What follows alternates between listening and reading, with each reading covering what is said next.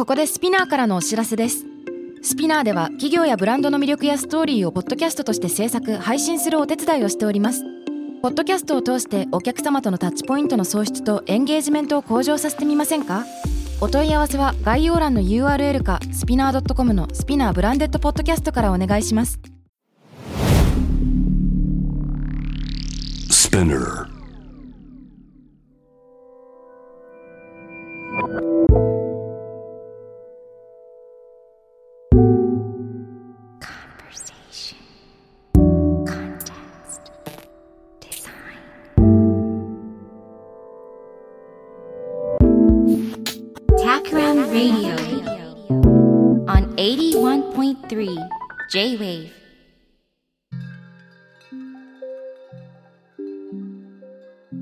渡辺幸太郎がナビゲートしている J-Wave タクラムレディオ。今回のゲストはタクラムメンバーからビジネスデザイナーの柳井義文さんとグラフィックデザイナーの清水マリアさんです。よろしくお願いします。よろしくお願いします。はい。いや、二人はね、えーこのコロナ禍に入ってから、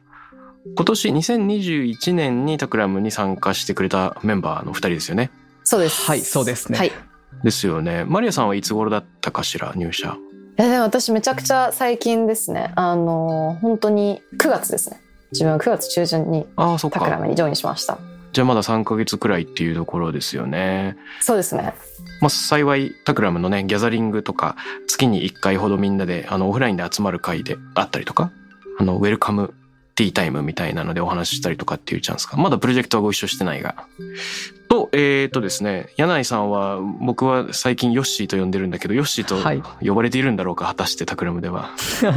あでもタクラム内では結構呼んでいただいてますねあの結構あだ名で呼ばれるの今までこう人生的にもなかった経験なんですけどちょっと試しにタクラム入社を機にそれを言ってみたら結構もうほぼそれで呼んでもらってますああ、そうなんだ。はいヨッシーと僕は今いくつかプロジェクトをご一緒していて、あの、会社のね、ミッションとかビジョンを考えるような、そういったクライアントワークもあれば、えーっと、まあ、とあるブランドのね、えーっと、アドバイザリーのプロジェクトをやったりとか、そんなのもご一緒してますが、うんうん。今日はね、このお二人に参加してもらって、えー新メンバーの二人でもあるから、いろいろ話したいんですよ。まず二人の、まあ、これまでの経歴とか、タクラムにジョインした、その思いみたいなのはもちろん聞いてみたいし。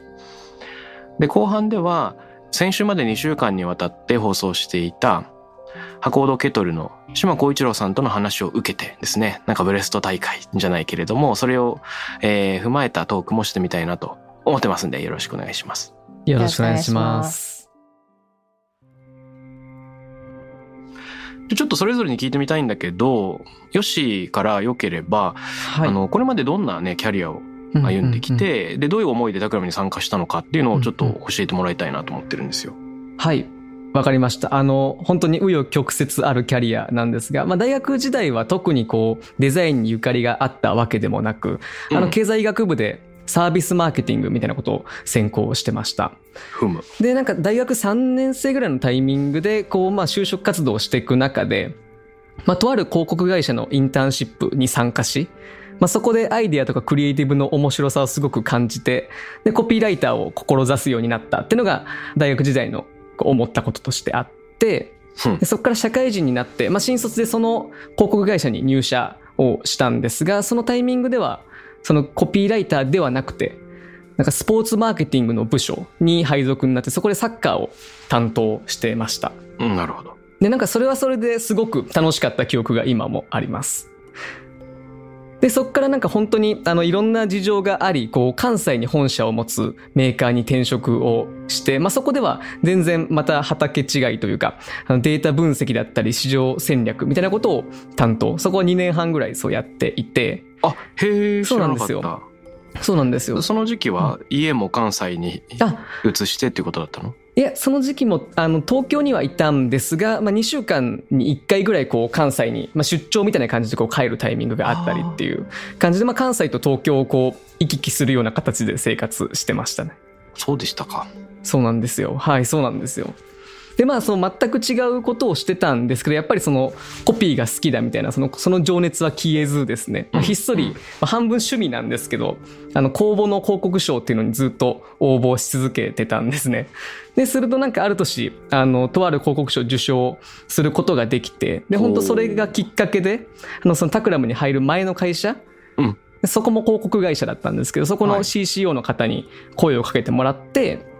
まあ、コピーライターとして仕事をすることになったみたいな感じなので本当に放送でもあのおっしゃってたまさにそのキャリアってその8割が偶然で作られるみたいなその本当言葉通りに紆余曲折あり、まあ、そんな感じで前職はそうですねクランボルツさんのあの前職までやってたんですね。えー。えその広告会社っていうのはあれですか？TBWA 博報堂ですか？あそうです。まさにそうです。そうれってもしかしてあのマリアさんの前職と同じなの？そうなんです。で実は、あの、被っていて、うんあの、それこそコロナ前とか、まあ、オフィスにいた時とか、割と近くの席に、あフリーアドレスだったんですけど、結構近くの席に座ってたりして、よく顔は二人見てました。なので、タクラムに入社されると聞いて、すごく驚いたのを覚えてますね。マジかじゃあ、はい。えプロジェクトとかは一緒にやったことはあったんですか？なんか僕がその前の会社に入社してすぐの頃に一瞬だけ被ったことがあったんですけど本当それぐらいであそれ以降プロジェクトははあまり一緒にはやらずでしたね。うーん。あじゃあかなり奇遇で。あごめんちょっと話がそれちゃったけどその時代はヨシはどんな類の仕事をしてやっぱりコピーライターとして活躍してたんですかね？そうですね、まあ、コピーライターとして活動していて、まあ、本当に仕事の幅は割と広くてあのいわゆるグラフィックにこう言葉をドンって載せるような、まあ、ザ広告コピーみたいなものからこうデジタル施策の企画したりこうリアルイベントの企画したりとか、まあ、言葉中心でありながら割と幅広く担当というか、はい、扱ってましたその時代は。いやーいいですね。あのもう何年も前からタクラムでもその言葉のプロみたいな人が参加してくれたらいいなーみたいな話はよくメンバー間でしてたんですよ。うんうんうん。それはもちろん広告みたいな分野もあるかもしれないしそうでなくともなんだろうプロジェクトの中のリサーチの取りまとめとかねコンセプトを作る時もちょっとした表現があのーね仲間を作る上ですごく大事だったりそのうんうん。コンセプトがどれだけチームの中でまず腑に落ちるかっていうところのスタート地点としてすごく大事になったりするじゃない？はいそうですねなんで心強いでございますね 今ありがとうございます。ねいろいろプロジェクトを一緒にやってるけどそこで刺激をもらえるといいなと思っておりますはい頑張ります。でそのタクラムにまあ今回参加するに至ったあれヨッシーが参加したのはいつからでしたでしょうか？は2021年の4月なので、うんまあもう半年以上は経ってるんですが、なるほどですね割と最近ですね。はい。そのどういう思いがあって、えー新しいキャリアに、うんうん。うん、進んでいこうと思ったんでしょうかそうですね。あの、いろいろプロジェクトの内容の話とかももちろんあるんですけど、正直一番の理由は、このタクラムレディオも、タクラムキャストとかもこうずっと聞いてて、あの入社前からそうなんです。聞いてて。でなんかこういうなんか会話日常的にできると楽しいだろうなっていうのがすごい一番の モチベーションとしてあったっていうのがあって。ちょうど1年前とかは今頃こう散歩しながらこうどんな会社なのかなと思ってこの番組を聞いてたので今こう出演してるのがちょっと不思議な感じというかそういう感じですね。ありがたし。い、うん。こうそういうこともあるんですね世の中、そうですね。面白いですね。うん、ありがたいわ。はい、えそれでそのなんでタクラムで働いてみたいなっていうことになったんでしょうか？そうですね。あのプロジェクト的な話で言うとすごくあの以前からこう本とかは読んでいてすごい BTC みたいなことを掲げている中で、ビジネステクノロジークリエイティビティ掲げてる中で自分のその紆余曲折あったキャリアそのメーカーで市場戦略を考えてたりはいはい。コピーライターしてたりみたいな、そういうなんか今までの自分のあのキャリアがすごくこう結びついてどちらも活かせそうだなっていうのを思ってしかもそれがすごく楽しそうっていう印象を持ったのがきっかけですね。うんなるほどなるほどなので、まあ、言葉自体を考えるのももちろん大好きなんですけど、うんなんかよりこうビジネスの全体構造というかそのプロセスの最初から最後までみたいなところの中でその言葉の位置づけ考える方がより個人的には興味があるなと思ったのがきっかけでした。うーんいいね言葉というその一つの具体的な武器を持ちつつうんどういう仕事の流れの中でそれが機能してるのかっていうちょっと俯瞰の目線を合わせ持ってっていうところですね。そうですね。そうですね。うん。そしたらマリアさんにもぜひ聞いてみたいんだけれども、はい。あのビフォータクラムというか今までどういう経歴を歩んできたのかっていうところからちょっと聞いてみていいですか？はい。あよろしくお願いします。えっと、はい、まあ。それ それはまさにあのヨッシーさんが言ってくださったように私たちもともとまあ同じ代理店で働いていましてうん、えっと、TBW 博報堂という代理店であの自分は、えっと、デザイナーをやらせていただいてたんですけれども、うん、はい。えっと、それがまあ4年ほどですかね。あのもうほぼ新卒から、えっと、そちらで、えっと、もう4年間ずっとやってました。でただその前に実は、えっと、その TBW 博報堂の中の、まあ、子会社としてあった TBW 博報堂コンタムっていう、まあ、あの結構やっていることとしてはちょっとタクラムに近いのかな。なんかあの割とそういうスタートアップの、まあ、そういう新規事業の開発のお手伝いであったりとか、はい、あのそういったブランディングのお手伝いだったりとか、まあ、い。そういったことをやるような会社に実は、えっと、新卒1年目の頃はいました。で、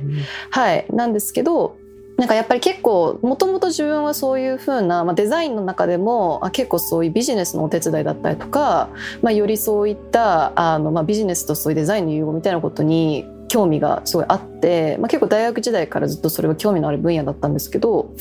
あのそれもあって、まあ、そういった TBW 博報堂っていう、まあ、広告会社かける、まあ、新規事業の創生みたいな,、まあそのうんゆなんかユニゾンっていうものにやっぱすごい興味があって。うん、なるほど。やっぱそれがあったこともあって初めは1年目はそこに参加したんですね。うんでただまあそうしていく中でやっぱり自分の中でもう少しやっぱりよりグラフィックを専門領域としてやっていきたいみたいな気持ちが。まあちょっと強く芽生えてきたタイミングがあって、うんでまあ、それは何でかっていうとやっぱりそういうふうな、まあ、ちょっとその視点を持つっていう点においてなんか結構やっぱりその自分の専門性みたいなものを、まあ、まず磨いてから、まあ、より自分がそういった興味のあるまあ、分野のお手伝いではないんですけどそういったことをしていきたいみたいな、まあ、思いがちょっとどんどんどんどんやっぱり強くなってきてはい、でそれもあって、まあ、ものすごくちょっとその良いタイミングでというか、まあ、本当にありがたいことにあの TBW 博報堂さんの方からあのそういったまあ出向の、まあ、お誘いというかむしろこちらからまあぜひやらせていただけるならやらせていただきたいっていうことで初めは、えっと、まず最初は出向社員として1年間 TBW 博報堂で、まあ、その修行ではないんですけど、まあ、そういった社員として入ってました。うん、でそれででもだんだんやっぱりそういう風ななのでまあ本当にそのキャリアがまあ8割偶然みたいな話がそれこそまさにさっきもちょっと出たと思うんですけど、うん。まあもう本当に自分はその代理店に入るなんて正直大学の頃なんて考えてもなかったというかそれ全然代理店があのいい悪いとかで全くなくてむしろ私も代理店の人にリスペクトしかないんですけどもうなんか自分がそんな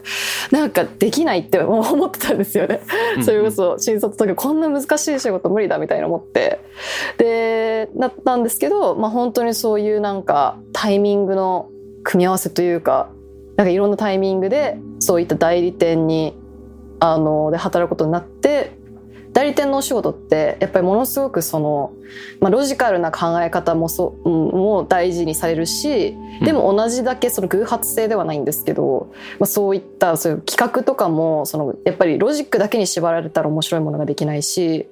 なんかそういうふうにグラフィックとかもやっぱりロジカルというかもちろんロジックに基づいた美の追求ではあるんですけど、うん。まあ、それよりもやっぱりそういったもう本当に直感的な何を美しいとするかみたいなものをやっぱり大事にするっていうなんかその偶発性とその論理性のなんかバランスがすごくいい仕事だなと思って。うん。それがすごいやっぱり難易度が高いなって思いつつやっぱそれが結構楽しくなって、うん。結局 4年ほどその後広告代理店で働いてました。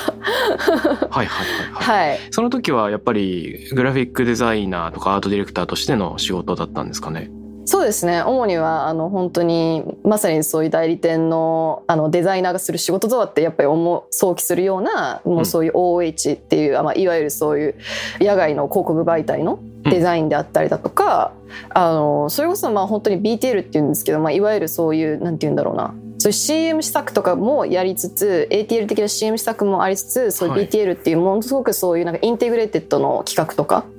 なんかそういうのをもやらせていただくタイミングとかもありましたしで例えばそういうソーシャルのキャンペーンどうしようとかはいはい。なんかそういうのの企画からデザインまでやらせていただいたりとか、まあ、本当に結構多岐にわたるというかかなりなんかこれしかやってきませんでしたって感じじゃなくて逆にえこんなこともやるんだみたいなお仕事をたくさんありましたしそれはすごい自分としてはあの糧になったなって思います。じゃあグラフィックのみならずストラテジーとかそういった部分にもかなり参加して、えーどちらもやってきたっていうことなんですかね。そうですねああ面白いじゃないですか。えタクラムに参加しようっていうようなモチベーションはどの辺にあったんでしょうかね。そうですね。でまあタクラムは、まあ、まさにそれこそあのヨッシーさんもなんかとちょっとなんか似てるなと思ったんですけど、まあ、結構昔からなんか憧れがある会社だったというか、ふむなんかずっと名前も知ってたし実は私なんか学生時代にインターンとかもなんか応募したことがあったりとかそうなのなんかそうですそうです。そう だからもうなんかずっと知ってる会社ででなんかずっとしかもなんかまあ結構もなんかすごいあのそういう代理店のあのから見てもなんか面白い仕事やってるなとかやっぱ思うタイミングも多かったりだとか、うん。まあ、それならず、まあ、そのシンプルにやっぱり自分の中でも、まあ、その代理店業っていうのはやっぱりものすごく自分のにとってすごく勉強になりましたし今でも、まあ、全然その正直タクラもその離れてはないと思うので全然近しいこともややる部分もあると思うんですけどうんそんな中でまあもうちょっとそういったもともとやっぱり興味の根源にあったようなそういうビジネスの支援であったりだとかはい。はい。あの、まあ、よりちょっとストラテジックな、まあ、少しコンサル領域には近いデザインだけどそれをデザイン的アプローチでできるっていうことにやっぱりすごく自分としては、まあ、惹かれた部分があってうん。そういうふうにもう完全にその作るっていうこととロジカルに考えるっていうことのまあバランスがまあすごくいい企業だなっていうふうにそれもちろん中には入ってないのでその実情みたいなのが100%分からずともそれはなんとなくその作品であったりとか、あのか感じられたりそういう実験的な試みをしてるのもすごく面白いなと思いましたし、うんなるほどね。はい、そういうのから入りたいなと思いました。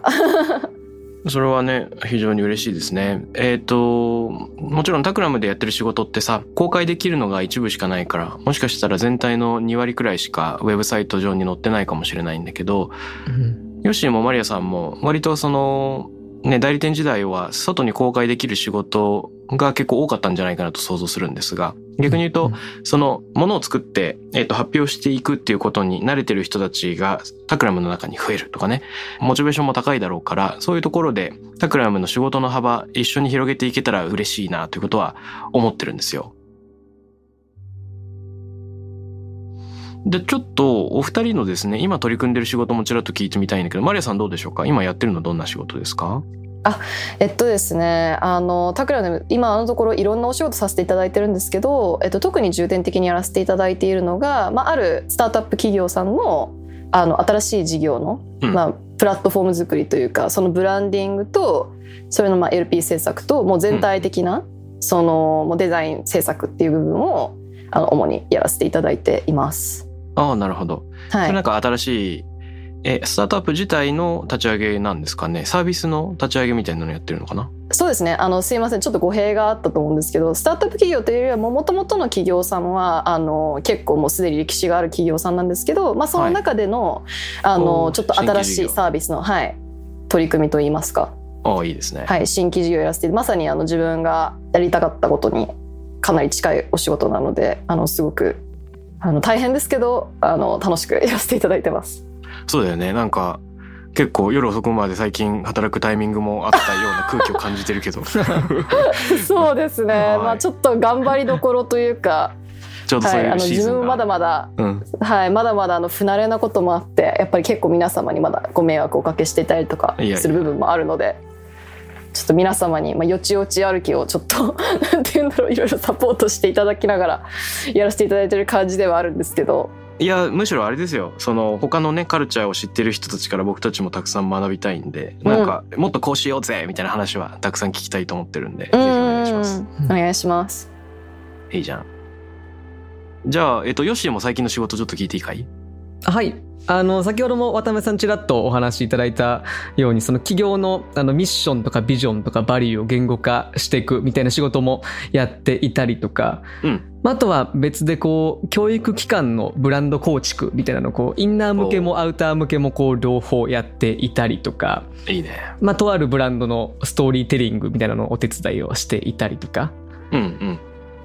あとは、あの、とあるスタートアップさんの、まあ、サービスコンセプト、それはこう、なんでしょう、言語化というよりはそもそもどういうサービスにしていくかみたいなところを一緒に考えたりとかっていうのが多くて、まあ、こう進めていく中で、こう自然と言葉に重心があるプロジェクトがなんか多くなってきたのかなという実感が最近はあります。なのでなんかビジネスデザイナーとして入ったんですけど、最近はワードデザイナーと結構名乗ってて活動してるというところがありますね。いいじゃないですかはい。やっぱりミッションビジョンとかは本当にそうだけど言葉が一個原動力になってね多くの人のうんこれから進む先を示したりモチベーションを作ったりしていく部分あると思うから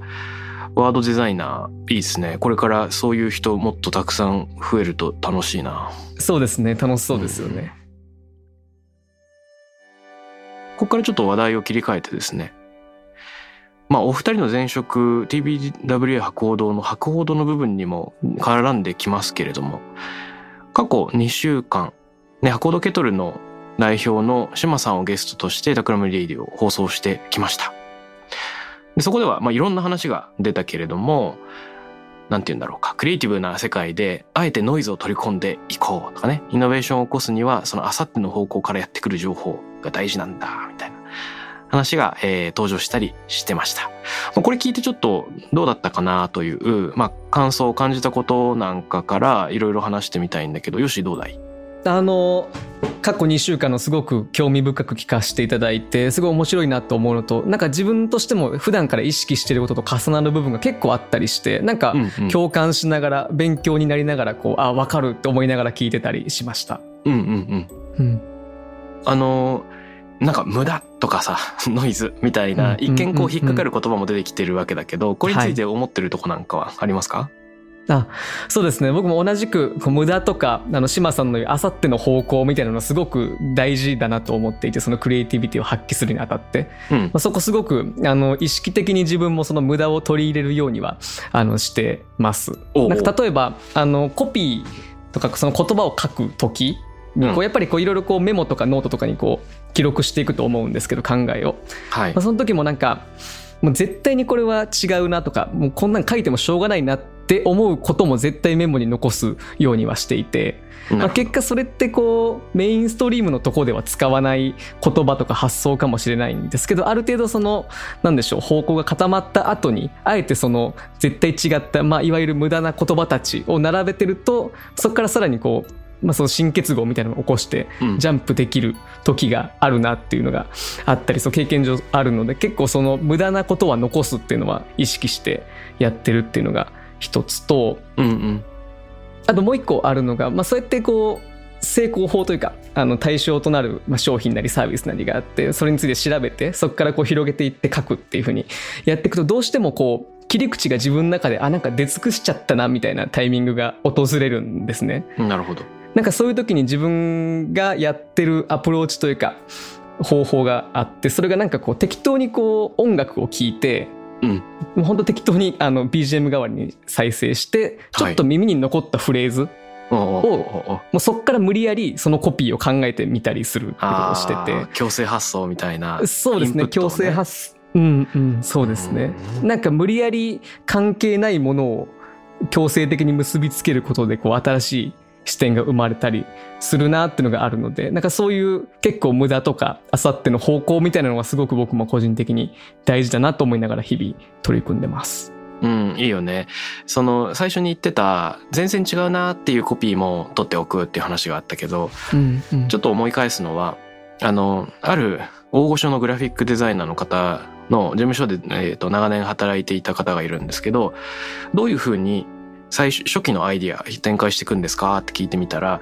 とにかく最初に100案か200案出せっていうことを言われるんだって、うん。例えばポスターのグラフィックデザインを展示会のポスターデザインしなきゃいけないっていう時にもう強制的に100案作るんだそうです。うん。でその時に絶対違うステアも含めて100に数えて良いっていうようななんかルールがあるらしくて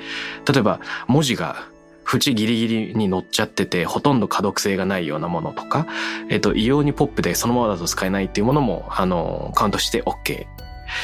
でそれがあると多分実際それ自体使うことはないんだけど多分複数が並ぶ時に軸みたいなのができるよね。うんこの右端にこれがあった時にその一番左はじゃあつまり全部真ん中に寄ってるっていうのはどうだろうとか、うんうんうんあのポップの逆だったら何ですかめちゃくちゃ真面目っぽく証言するとどうなるんだろうっていう多分評価軸が突然こう浮かび上がってくる。うんうんなんかこう際を作ることによってアイディアの限界が反対側にも広がっていくっていうのがあり得るのかもしれないよね。うんうんうん。あとその強制発想もいいよね。その外にあるものを無理やりつなげてみると何が生まれるだろうって。それもなんか自分なりの際を広げていく作業なのかもしれず。うんあのそうですねタクラムにも結構こう仕事する時場所を変えるっていう人が最近多くて。カフェで仕事をとかね。やっぱうん場面変えると突然触れる情報が変わってくるから発想が変わったりして切り替えられたりするけど、そういうのにも近いかもしれませんね。そうですねなのであの散歩しながら考えたりもすごくはかどります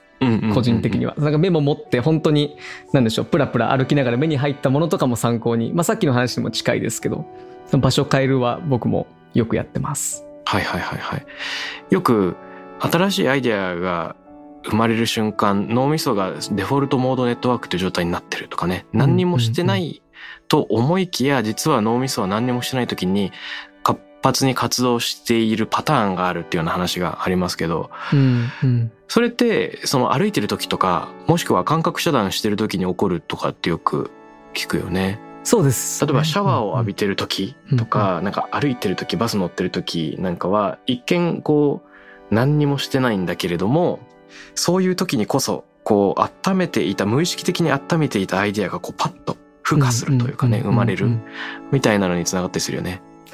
そうですよねなんかあの結構これを考えようって時ってそれに頭が占められてると思うんですけどシャワーとか散歩の時って割とこう今までの考えてきたことがすごい横一列にフラットに並んでる状態なのかなとも思ったりしてだからこう無理やり考えようとせずとも今までのことがパッとくっついてみたいなのがもしかしたらシャワーとかでは起こってるのかなって思ったりしてました。うんわかる。どうでしょうか？マリアさんは志麻さんの話聞いてみてこのノイズとか無駄みたいなとこで連想するところありました？あいやもう個人的にはあのものすごく共感できる内容であのもう本当にものすごく興味深い内容だなと思いましたしかなり日常的に自分も割とまあそういう自分の活動に取り入れていたりだあったりだとか、まあ、日常的に考えているような考えにかなり近い内容だったので個人的にはものすごくあの過去2週間かなり興味深く聞かせていただいておりました。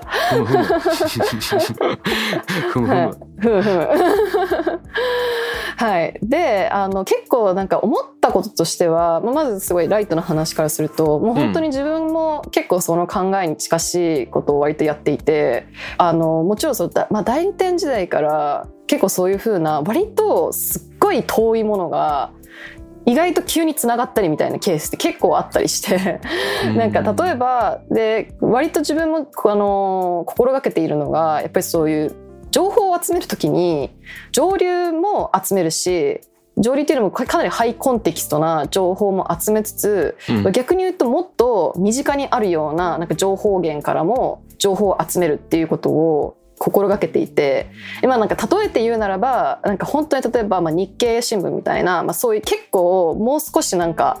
ちょっとこういう言い方はいいか分かんないんですけど少しもインテリ層というか、まあ、よりそういったコンテキストのものから逆に TikTok みたいななんかものすごくライトな情報源みたいなところを含めなんかいろんなところからなんかやっぱり情報を得ないと自分の情報の、まあ、鮮度もそうだしうんうん。なんか割とやっぱり固まりすぎちゃってその自分の発想が。だよね。だからその世界がまあやっぱり当たり前と思ってしまう。で特になんか代理店とかにいた時はやっぱりもうとってもなんか皆さんなんか近い人たちがやっぱり周りにいるので結構その世界が当たり前みたいななんか考え方にちょっとなりがちなんですよね。うんうん。だから結構その代理店の人間たちの間での当たり前がみんなの当たり前であるみたいな。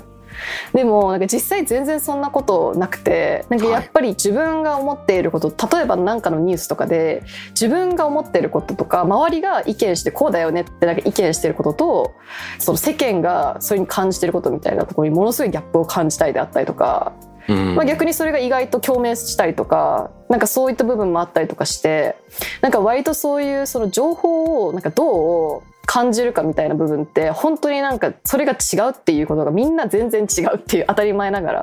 やっぱりそれをなんか理解することが結構大事だなって思っていて。うん、そうだよね。はい、なのでそういう割とその普遍的ななんていうの価値観というかなんかそういったものすごくフラットに見るっていうスキルを得るためには、割とそういった風にノイズを取り入れるというか自分だったら普段だったらあんまり取り入れないようなものとかなんかそういうところからも積極的に取り入れるっていうのはすごく大事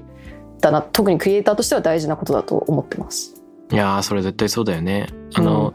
例えばネットで検索するときなんかも、一人一人のね、これまでの閲覧履歴によって検索結果の順番が変わってきたりするわけですから、うん、例えば選挙とか言って検索に入れた時にこれまで選挙をたくさんね興味あってそういうサイトを見てきてる人と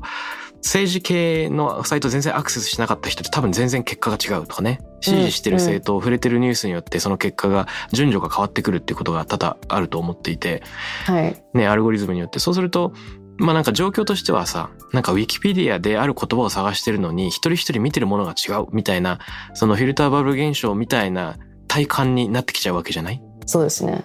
で、えっと、そこから、まあ、物理的にもデジタル的にもいかに一歩外に出られるかみたいなのあるよね。うん、いや、うんもう本当におっしゃる通りだと思います。それになんか先ほどそのなんかフラットな目線みたいなことをちょっと話したんですけど、うん。なんかそのフラットな目線をなぜクリエイターとして得るのが大事なのかって自分が思う理由としてはやっぱり逆にその自分の軸っていうものをやっぱり探すときにそのクリエイターとして必須であるような自分の価値観とかうん。なんかそういった部分を探るときにその逆にフラットな目線を知るっていうことはすごい大事なことだなと思っていて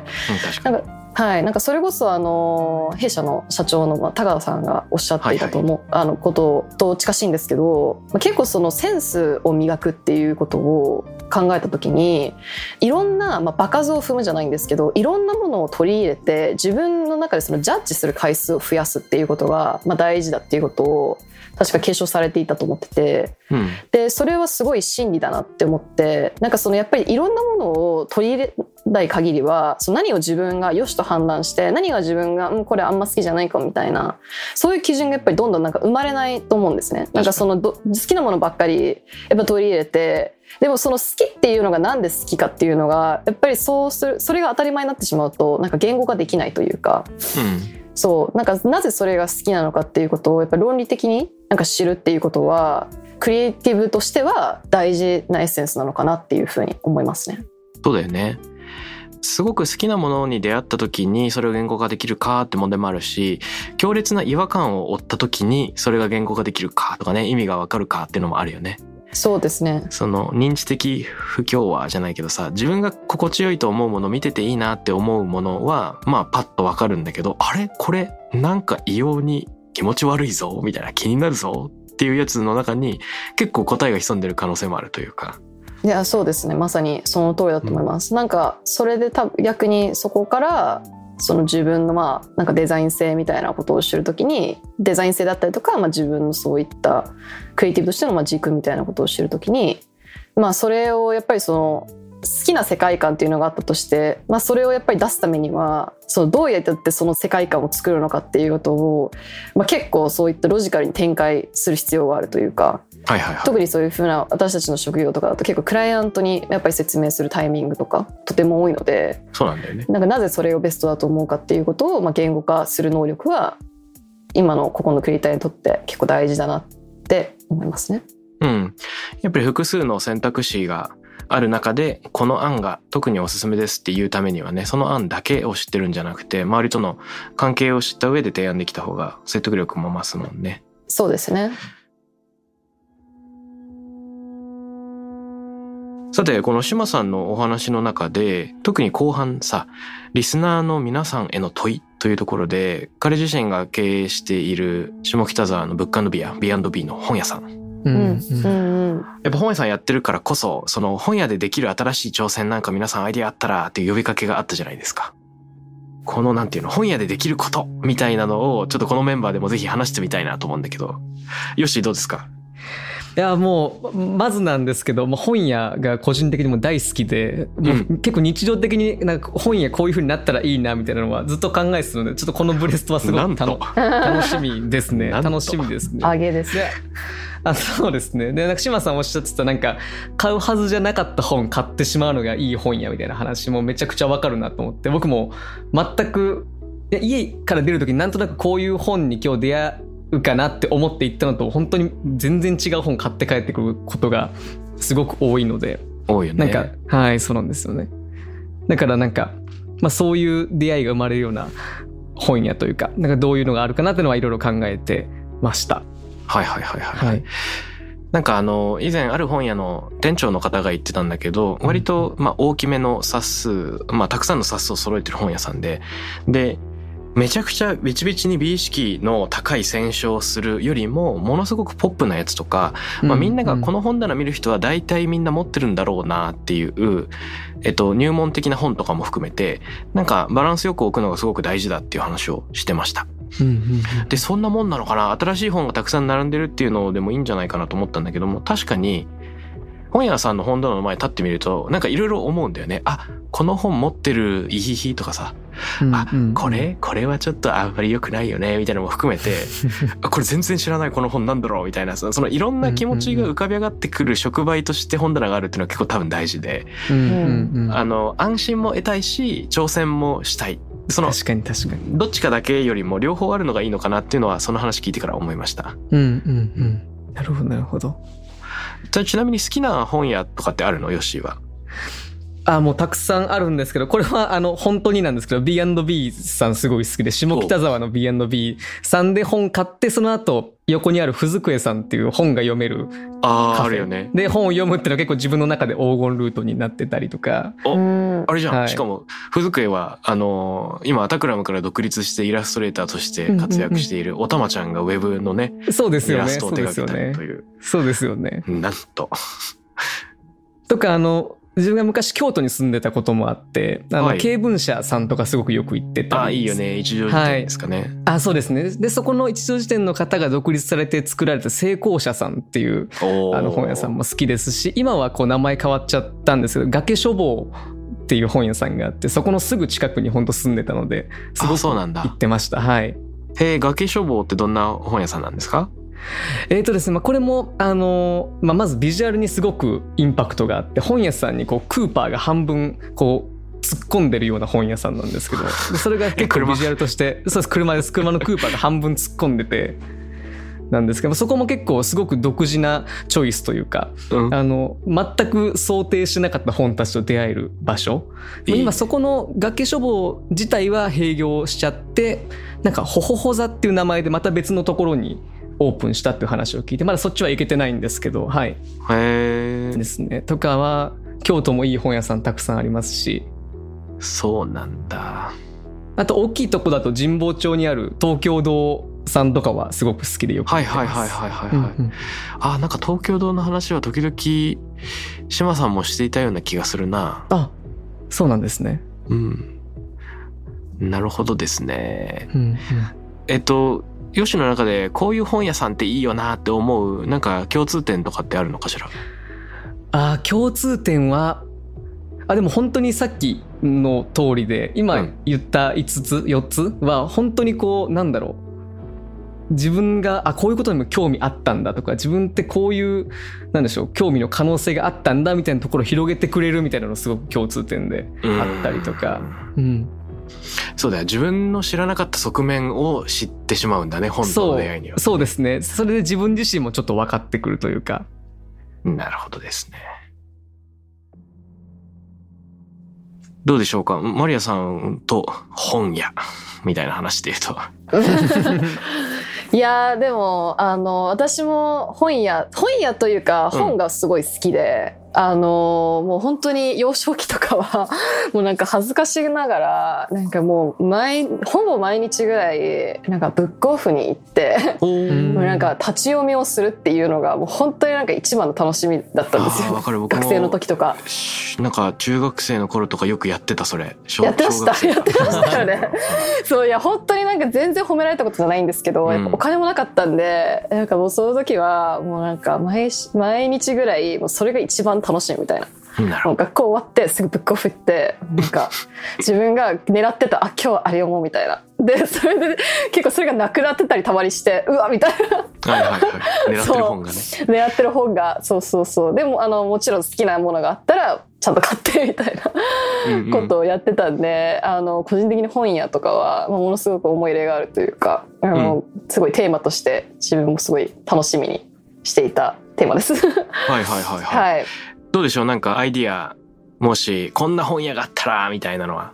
あでこれ結構私なんか自分が思ってるのあってうん。あのーなんか結構最近私、ま、めちゃくちゃ正直言うとやっぱそのフィジカルな本屋よりもなんかやっぱどうしても今ネットとかでかなり情報が、そういうやっぱ本の情報とかも、まあ、かなりたくさんあって、うん。まあそんな中で逆に言うとでもなんか何買えばいいんだろうみたいななんか感じる瞬間でも結構あって、うん。でそういう時に結構自分が軸にしてるのがなんかやっぱその時自分のなんか心情とかこういう気持ちなんだけどこういう本読みたいなみたいな軸で結構買うことが私は多くて。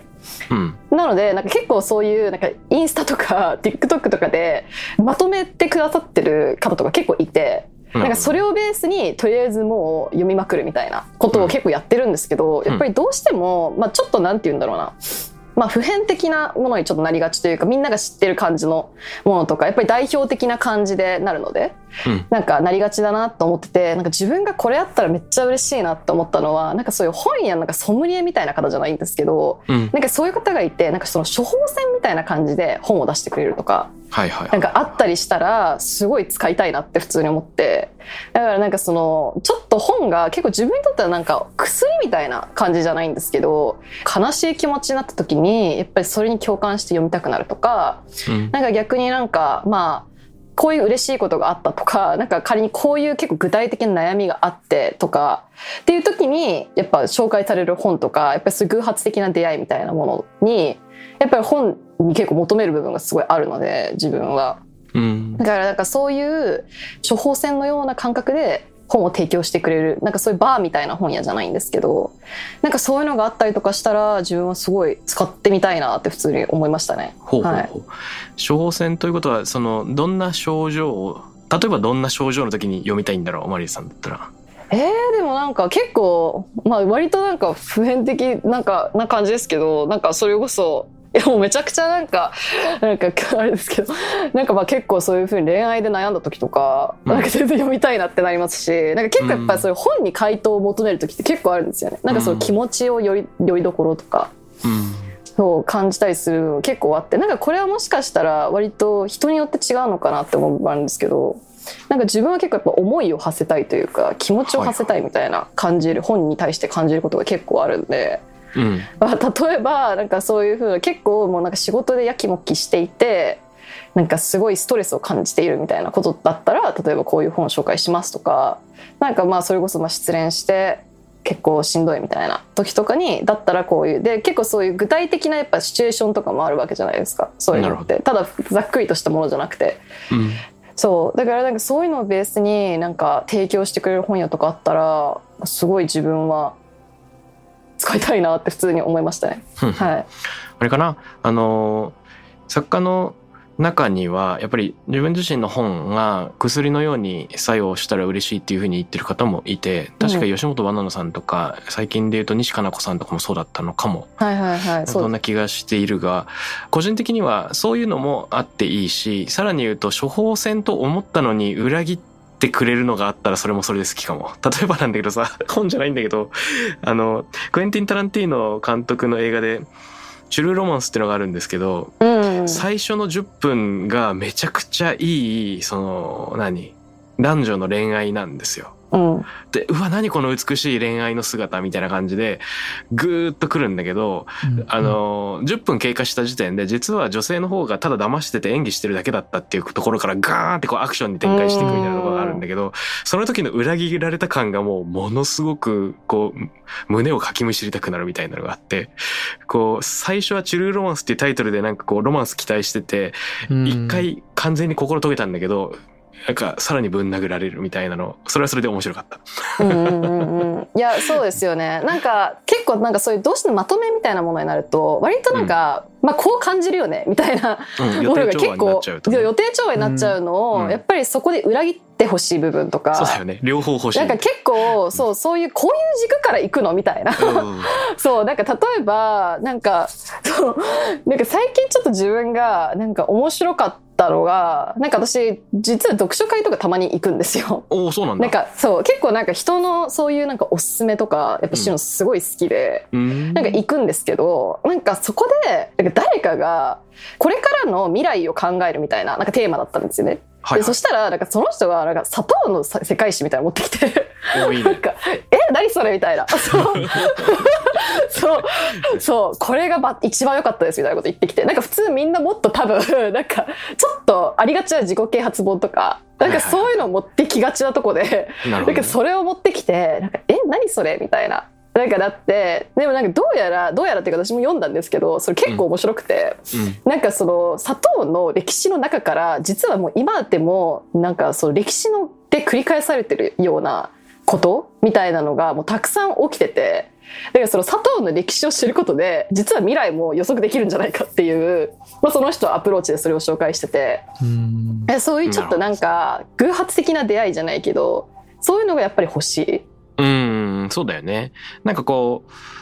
やっぱりカバー見てタイトル見て全て予想できるっていうのはそんなに面白くないしね、やっぱり。その読んでみて全然違ったみたいなのをやっぱりどこか期待しちゃうところがあるよね。うーんそう。だからやっぱりそういうなんか高い精度からそういうのを提供してくれるような なんか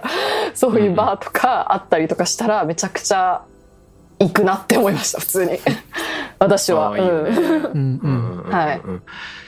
なんでしょうね。バーと本なんか相性いいよね。うん相性ちょっといい、暗いけど、俺もよくバーに本持ち込んだりするわ。うん、しますよね。なんか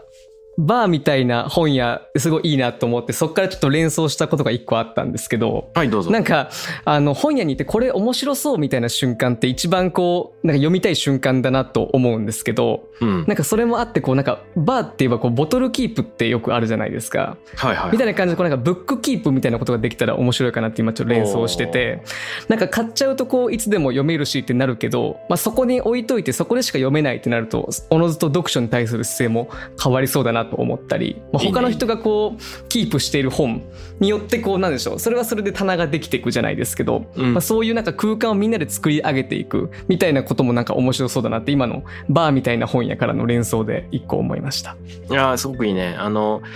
えっと、スマイルズの遠山正道さんが、リサイクルショップのパス・ザ・バトンっていうのをやってたりしますけど、パス・ザ・バトンの一つの企画的興味深いのが、あの、詩人の谷川俊太郎さんのお家には、一日何冊とか何十冊っていうレベルでその憲本が届くらしいんですけど、届きすぎて、もう読めないんですって、ほぼ。で、ただそれをそのまま、その、捨ててしまうのは、えー忍びないっていうことで、遠山さんと谷川さんが始めたのが、手に取った、その、検本されたもののパッと開いたページに谷川さんが一行線を引いてそれをパス・ザ・バトンで売るっていうような リサイクルで売るっていうのを始めたらしいんだけど。なんかえパッと開いたページでどの一行にあの注目したのかなみたいななんかちょっと気になっちゃうじゃん。うん。うん。でそれはあくまで一行だがもしブックキープするんだったらあれだねあの本自体はどこでも買えるものなんだけれども、あの、誰かが書き込んだ、例えば、ドミニク・チェンさんが結構書き込んでるあの本とか、なんか、ちょっと覗き見したくなるよね。一緒にに読んでるような気持ちを味わうみたいな。あーいいですねこの人はなんかどこになんだろう興味を持ってそこからどういうことを考えたんだろうってこうなんかみんながどんどんその自分の本とかキープしてる本にうん。書き込んでいったらすごく面白そうですね。うんうんいやめちゃくちゃ面白いと思いますね、いやなんか自分もなんかちょっとそこからなんかちょっと近いものとしてなんか一つアイデアとして結構思ってたのはなんかその他人同士で作る本屋みたいなのは結構興味あるなと思って。他人同士。そう。いやなんかそのさっきも話してたその 読書会じゃないんですけどなんか結構それのやっぱ好きなのが自分がなんかほ普段だったら絶対出会うようなことが正直ない人たちのなんかすごい新しい視点で、なんかまさかって思うような本を紹介されるチャンスがあるっていうのがなんか自分はかなり面白くてなんかやっぱりみんな千差万別で全然そういう視点とかも違くてやっぱどうしても自分もやっぱり好みの本とかがあるので結構偏りがちなんですけど、うん。やっぱりその例えばさっきもまさに話してたようなそういうちょっとなんかそのパあの本のなんかメモとかがなんかあった状態とかでそういうふうに本を紹介されたりとかしたらなんかこういうバックグラウンドでこの人この本なんか読んだのなんか面白そうみたいになって絶対自分が出会うことない本に出会えたりとかなんかそれこそさっきのバーの話でもしかしたらなんか例えばそのグラスをみんな置くじゃないですか。なんかそのボトルを買ってそのまま放置みたいな。なんかで飾ったりするお店とかあると思いますけどなんかそんな感じみたいになんか例えばもう本を自分が読んだ本みたいなのをみんな絶対置かなきゃいけないみたいな とかしたりしたらなんか結構なんかそういった偶発性みたいな部分もあって面白いなみたいにちょっと思ったりとかしましたね。うんいいねいいね。うん、Kindle とかでも皆さん Kindle 使われるかわかんないんですけど Kindle ってなんかその使ってますよね。いやなんかそのみんながこれをハイライトしたみたいなとか出ません？あーあありますね。ポピュラーハイライトそうそう、みたいなポピュラーハイライトみたいな、うんああいうの結構面白いなって私思って。あここにみんな共感したんだみたいな。結構思ったりとか、あれね。うん。あれ僕あ確かにいいこと書いてる。ハイライトしたい。でもなんか悔しいみたいな気持ちになるよね。うん。あーわそれってさね。多分いろんな人がいろんなところにハイライトしてる中で重なりが多いところがここを20人がハイライトっていうふうに一度ついてしまうとさもうそこから先はえここ大事なの？っつってみんなハイライトしていくじゃんいやそうなんですよね、うん。すっげえ悔しいよねなんか。わかるそれ。抗いたくなるっていうかね。だからうーん たでも確かにここは取っておきたい。ちょっと前後も含めてハイライト俺にとっては前後も大事みたいなちょっと変なアレンジしたりしてる。わかります。それめちゃくちゃ。そう。だからなんかその自分の視点を探すみたいな。自分はどこに共感するんだみたいなことをなんか結構探すっていうのがうん。確かになんかちょっと Kindle とかどうしてもあみんなここがいいと思ったんだみたいな。うんなんかなっちゃうから、うんうんうん。そう確かに心がけたりしてますそうですよね。うんわかる。どうだろう？よし他にアイデアある？あ今のそのみんなで作るとこで僕もなんか似たようなことを一個思ってたのがあってうん。なんかこう本が欲しい本が自分にない時ってこう取り寄せをすることもあると思うんですけど、ではなくこう他の人のために入荷入荷をリクエストできる本屋みたいなのがあったら面白いかなと思っててその心はなんか個人的に本を買いたい出会いたいっていう欲と同じくらい自分のいい本をおすすめしたいっていうのがなんか自分の中であって。うん。なんでそのタクラム社内のワンオンワンでも毎回こう自分のおすすめ本をこう伝えるのが恒例になってたりするので。いいね。なんかこう自分が買うためにじゃなくて誰かのためにとかそもそもその本があることがこのお店にとって価値があるみたいな。そのお店のためにリクエストできる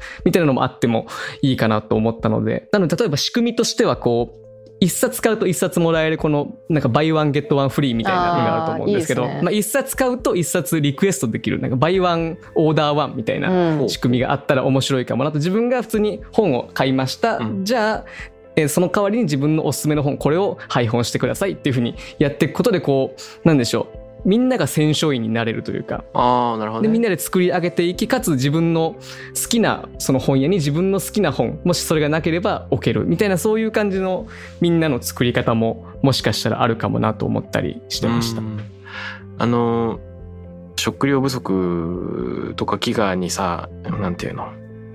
を解決するための一個の枠組みとしてテーブルフォートゥーみたいなのあるじゃない？はい、食堂ね。提携してる食堂でなんか定食なりを買うと、うん。えーそのお金の一部が例えば発展途上国なんかの貧しいところに寄付されてそこの子供の食事になるみたいなのあったりするけど、うんうん。それは Table for Two がその自分の食事がどこか遠くにある別の人のそのテーブルの上にもそのかけらが乗っかっているみたいなイメージがあるのかわかんないけど、 Bookshelf for Two みたいなところがあるのかもしれない。うん。あそのいいですね。いいですね。一冊求めると他の人の本棚にもそれがあのうん満たされるようなところ。うん。うん。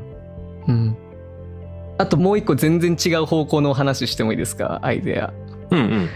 なんかあの本屋って基本的に完成品が置かれてると思うんですけどその本としての完成品はい。だけじなんくてなんか書きかけの本とかもしかしたらなんか構想段階の本とかがあっても面白いのかなと思っててうん。なんかそれ思ったきっかけがこのあの影山智明さんという方のあのくるみどコーヒーの店主の方はいの「ゆっくり急げ」っていう本僕大好きなんですけど、うんうんうん。それの「続ゆっくり急げ」っていう、まあ、2作目があってですね。これ、うんうんこれこれも本当奇遇なことに想定がおたまさんだったことに今気づいてびっくりしたんですけど。そうそうそう、はい。そうなんですよ。すごいねたまたま出てきて。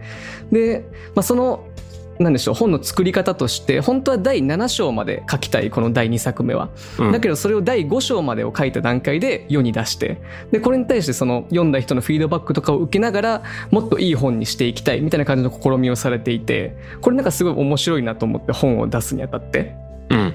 でそれ本単体でもそれはいいですしなんか本屋がそのそういう作り上げていく一緒に作り上げていくような場になっても面白いのかなとそういう意味でこう査読ができる本屋みたいなのがあってもいいのかなと思ったりしました。ああすごくいいね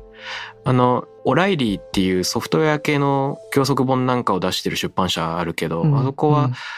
執筆段階の目次とか走行をコミュニティに公開して、なんか集合値のね、力によって、例えば、まあ、エラーを見つけてもらうとか、構成のその提案を受け付けるとかっていうのをやってるけど、うん作りかけのもうんのが世に問われている。で、そこからえ一緒にみんなで編んでいくっていうのも結構魅力があるプロセスだよね。うんキックスターター的な本というか。そうですね、そうですね。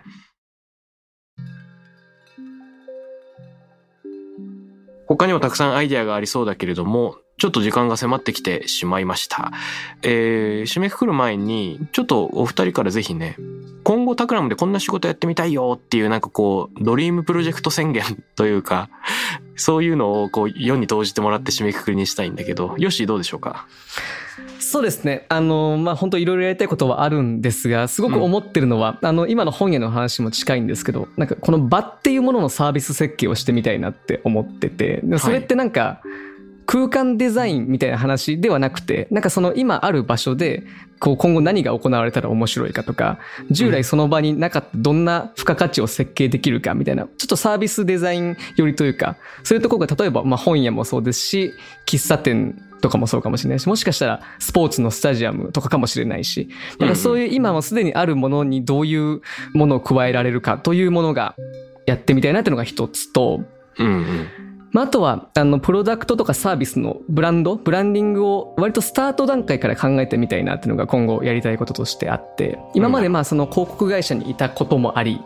こう改善がほとんどだったので、こう一緒に立ち上げていくみたいな、あうんの、ことをしてみたいなと。まあ、タクラムで言うと今までこう、キンズのようなプロジェクトが多分そのブランドの立ち上げから一緒にやってたものだと思うんですけど、そういうのができたらいいなと思ってます。はい。いいじゃないですか。うんうん多分、あの、新しいサービスを立ち上げる、ブランド、お店を立ち上げるっていうのは今後もね、タクラムに問い合わせあると思うんで、うんうんそういうのなんか一緒にできたらいいよね。そうですね。ぜひやってみたいですね。マリアさんどうでしょいやーでも結構近いですね。やっぱりややっぱり志は近いですね、うはいはい。うん。ち、でもあの本当にあのヨッシーさんもおっしゃったように私もすごくその場を作るみたいなこと結構興味があってやっ。ぱりその空間を作るではないんですけどなのでまあよりやっぱサービス路線なのかな？なんかやっぱりどうしても代理店だとなかなかその場所を作るというよりかは、まあ、どうしても何か例えばイベントをやるにしてもちょっとポップアップ程度で結構期間限定的に終わってしまうとかうん。やっぱりそういうことが結構多くてなんかよりもうなんかタンジブルでその長期的なもう本当にサービスだったりそういう空間の設計みたいなのをそう一から立ち上げからデザイン含めてやってみたいみたいな思いはすごく強いですね。うんなのでまさにこのもし例えばこういう本の本屋を作るプロジェクトとかできたりしたらいやもうめちゃくちゃやりたいですって感じですね。そういうふうな一から本をつ本屋を作ってそれのサービスからそういうデザインにどう落とし込むかみたいな部分からそれのじゃあ本当にそのフィジカルな空間の部分まで作るっていうのはめちゃくちゃやってみたいことですね一つゴールとして。はい。今二人の話を聞いてさ勝手に妄想するとね、うん。あの一晩だけの場作りを本屋でやるっていうのをこのメンバーで企画して、うん。強引に島さんを巻き込み B&B で実施するってのはどう？めっちゃやりたいです。ありありあり。ありあり。最高ですね。超あり超あり。例えばなんだけどあのさっきヨッシーが言ってたさその本っていうのは自分のためもあるけど人にもあの人にこれ読んでほしいなっていうのがあるとしたら、よくさ自分のおすすめの本を紹介するイベントなんかはあるんだけど自分がおすすめっていうよりもあの人に読んでみたい本みたいなのでを一冊ずつみんな持ってくる。もしくはその夜 B&B の中で一冊探す、あそっちの方がいいねあー B&B 探すいいですね歩いてあこれってあの人にいいかもっていうのを一人手に取ってなんかさしおりみたいなのがなんか手紙になっててその人へのその一筆線みたいなのを書いて挟んで送れるみたいな、なんかそんなのでもいいかもしれないし、いいですね。いいですねみたいなのちょっと妄想してちょっと志麻さんに持ち込んでみようかできるのかわかんないけどや うわーりたいです。やりやたいです。めちゃくちゃ。はい。プチ社会実装りたいです。場作り検討してみましょう。最高ですいね。やーよかった、はい。あのね今日二人からもっといろいろ聞きたいことあったけれども今後もよかったらまたラジオ遊びに来てもらえると嬉しいです。あーぜひぜぜひ楽しかったです。すごい楽しかった。うん嬉しい。楽しかったです。いやーマリアさんよしこれからもよろしくお願いします。どうもありがとう。よろしくお願いします。ありがとうございました。失礼いたします。